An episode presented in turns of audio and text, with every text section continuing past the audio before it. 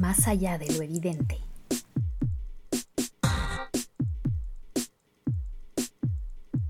Hola, soy Natalia Ames y este es el octavo episodio de Más allá de lo evidente, podcast del Comité de Lectura en el que analizamos momentos audiovisuales icónicos que han influido en cómo miramos y entendemos el mundo. En este podcast utilizamos herramientas del lenguaje audiovisual para diseccionar escenas de series, películas, novelas y videoclips, entre otros productos de medios masivos que nos han acompañado al crecer. El objetivo es releer estas imágenes con un sentido crítico, con el fin de deconstruir sus efectos sobre nuestras formas de pensar y contrastarlos con nuestra realidad actual. En cada episodio empezamos contextualizando el momento audiovisual elegido, al cual pueden acceder a través del enlace que compartimos en la descripción. En el caso del episodio de hoy, hablaremos sobre la escena de la resurrección de Gatúbela en la película Batman Vuelve.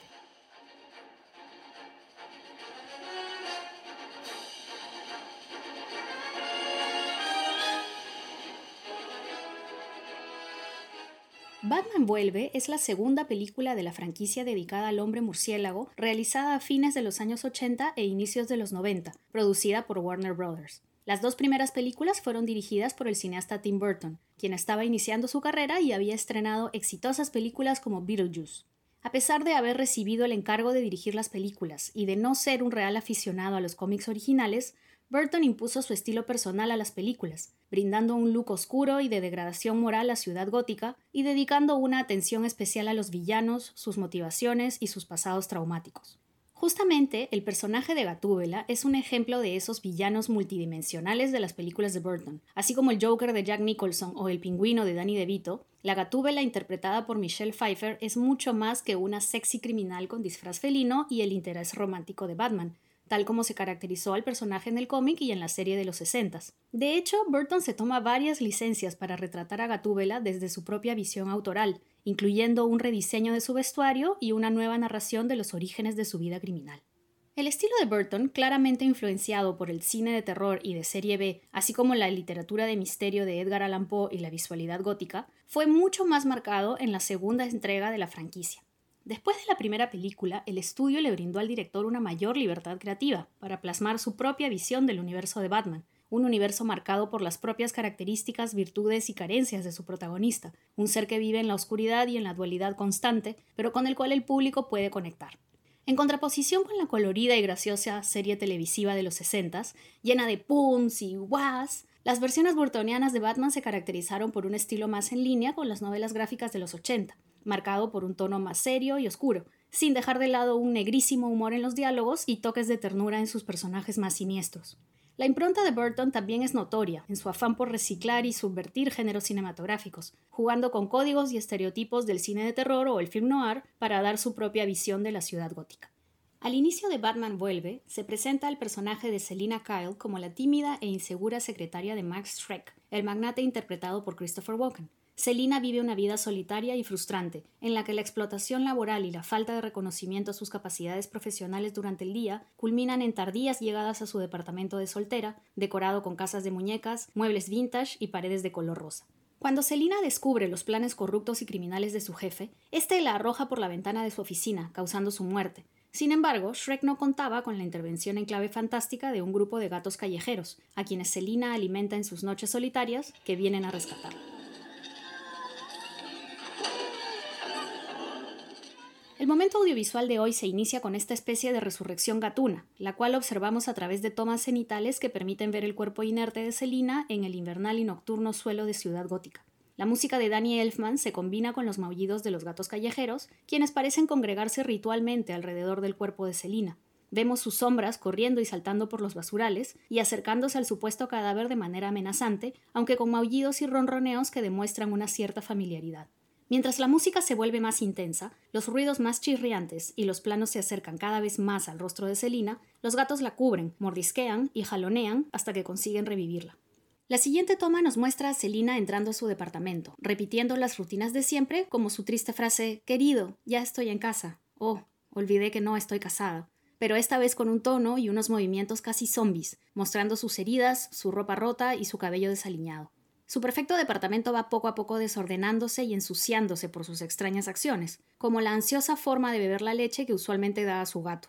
La última rutina que Selina repite es escuchar su contestadora, la cual tiene los mensajes usuales de su demandante madre, así como la publicidad de un perfume que garantiza que al usarlo tu jefe te pedirá que te quedes después del trabajo. Selina es presa en ese momento de un ataque psicótico, especialmente al escuchar que esta publicidad machista menciona las tiendas de su jefe asesino y reacciona destruyendo su teléfono rosado y sus infantiles peluches. Mientras empiezan a llegar varios gatos callejeros, Selina utiliza una sartén para destruir la perfección de su femenino departamento. Los retratos familiares, los adornos de porcelana y los espejos que le devuelven una imagen de ella misma que ya no le corresponde. Mientras el motivo musical se va volviendo más trepidante y los ruidos de destrucción invaden la escena, Selina rebusca entre sus pertenencias para continuar con su transformación. Con un spray negro ataca las paredes, puertas y vestimentas rosadas, así como su casita de muñecas. Al llegar a su closet, encuentra una chaqueta negra que interviene con furia, no sin antes vaciar su coqueto costurero en busca de implementos para su nuevo disfraz. En el camino, destruye una parte de su letrero de neón, el cual decía el positivo mensaje Hello there, que la esperaba al regresar de sus días de horas extra y falta de reconocimiento en el trabajo. Mientras van llegando más gatos al departamento, Selina cose frenéticamente con las manos ensangrentadas, añadiendo garras al traje de látex con el que la vemos vestida al final de la escena. Esta última toma desde afuera del departamento nos muestra a Selina enmarcada por su letrero de neón, en el que ahora se lee Hell Here o El infierno está aquí, rodeada de gatos y en su ajustado traje negro, diciendo con una nueva voz mucho más sensual y segura que se siente mucho más sabrosa.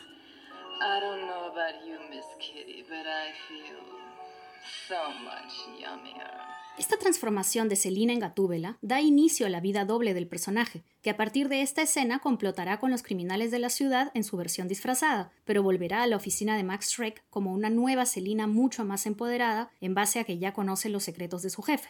La venganza mueve a Selina en todas sus decisiones posteriores, incluso al negarse a la posibilidad de una relación amorosa con Bruce Wayne, con quien conecta en base a sus personalidades duales y la dificultad de reconciliar sus dos verdades. El momento culminante de este romance gótico entre estas criaturas nocturnas se da posteriormente en la escena del baile de disfraces, en la que ambos personajes no usan ningún antifaz a propósito, mencionando literalmente que están cansados de usar máscaras. La escena de la resurrección de Selina Gatúbela y la caracterización de su personaje son especialmente importantes e icónicos, pues se trata de un rol femenino muy complejo que involucra diversas facetas como sus traumas previos, su deseo de venganza, sus instintos animales y su atracción por la crueldad. Los personajes femeninos complejos no eran muy comunes en los blockbusters de los noventas, a diferencia de esta fan fatal que atrae tanto a Bruce Wayne y al mismo tiempo busca destruir a Batman. Lo más interesante de la escena de la resurrección es que nos muestra que Gatúbela nace de la propia Selina, de sus frustraciones y de sus temores, pero también de sus ganas de triunfar y emanciparse. No es una coincidencia que ese traje de látex que Selina cose a la mala, para finalmente darle un look de peluche descosido, haya estado siempre en el closet de Selina, así como su spray de pintura negra. La nueva Selina enfoca sus esfuerzos en vengarse de Max Schreck, a quien finalmente asesina en la famosa escena del beso eléctrico. De esta forma, Selina se despide también de su versión anterior, insegura, sumisa y subordinada a un mundo de hombres poderosos, para los cuales es prescindible e invisible. Sus sueños de casitas perfectas y peluches rosados quedaron muy atrás, y por más que Bruce Wayne quiso convencerla de reconciliar sus dualidades juntos, ella decide satisfacer su deseo de venganza y rechazar el final feliz, porque como dice, no podría vivir consigo misma en el castillo.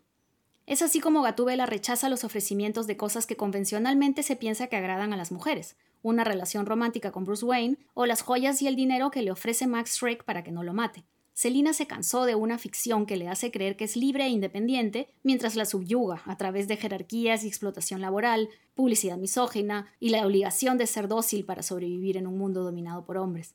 Por eso, la escena en la que se revela contra esos elementos de dominación patriarcal, destruyéndolos con sartenes y utensilios de costura como armas repotenciadas, tiene tonos catárticos, que además llevaron a que su personaje fuera muy bien recibido por el público. De hecho, la toma final de la película, en la que vemos a Gatúbela en su novena vida después de los disparos de Shrek y del beso eléctrico, fue añadida por el estudio después de los pases de prueba, ya que los espectadores empatizaron con la villana y pidieron la posibilidad de nuevas historias con ella. Lamentablemente, el proyecto de una nueva película centrada en el personaje de Gatúbela, dirigida por Tim Burton y protagonizada por Michelle Pfeiffer, fue dejada de lado con los años, a medida que se hicieron nuevas películas de la franquicia, dirigidas por Joel Schumacher, que funcionaron mejor con el público familiar y con los auspiciadores. Otra razón por la cual el proyecto perdió fuerza fue el cambio de actriz, fichando a Ashley Judd, pues Michelle Pfeiffer decidió tomarse un tiempo para dedicarse a la maternidad. Lo cual también sucedió previamente con Annette Bening, la actriz que originalmente daría vida a Gatúbela en Batman Vuelve. Una nueva versión de Gatúbela recién aparecería en la fallida película del mismo nombre de 2004, protagonizada por Holly Berry, y más adelante en la tercera entrega del Batman de Christopher Nolan, interpretada por Anne Hathaway. Nos queda esperar a 2022 para ver la nueva Gatúbela de Zoe Kravitz, quien ya le dio voz al personaje en Lego Batman y acompañará al Batman interpretado por Robert Pattinson.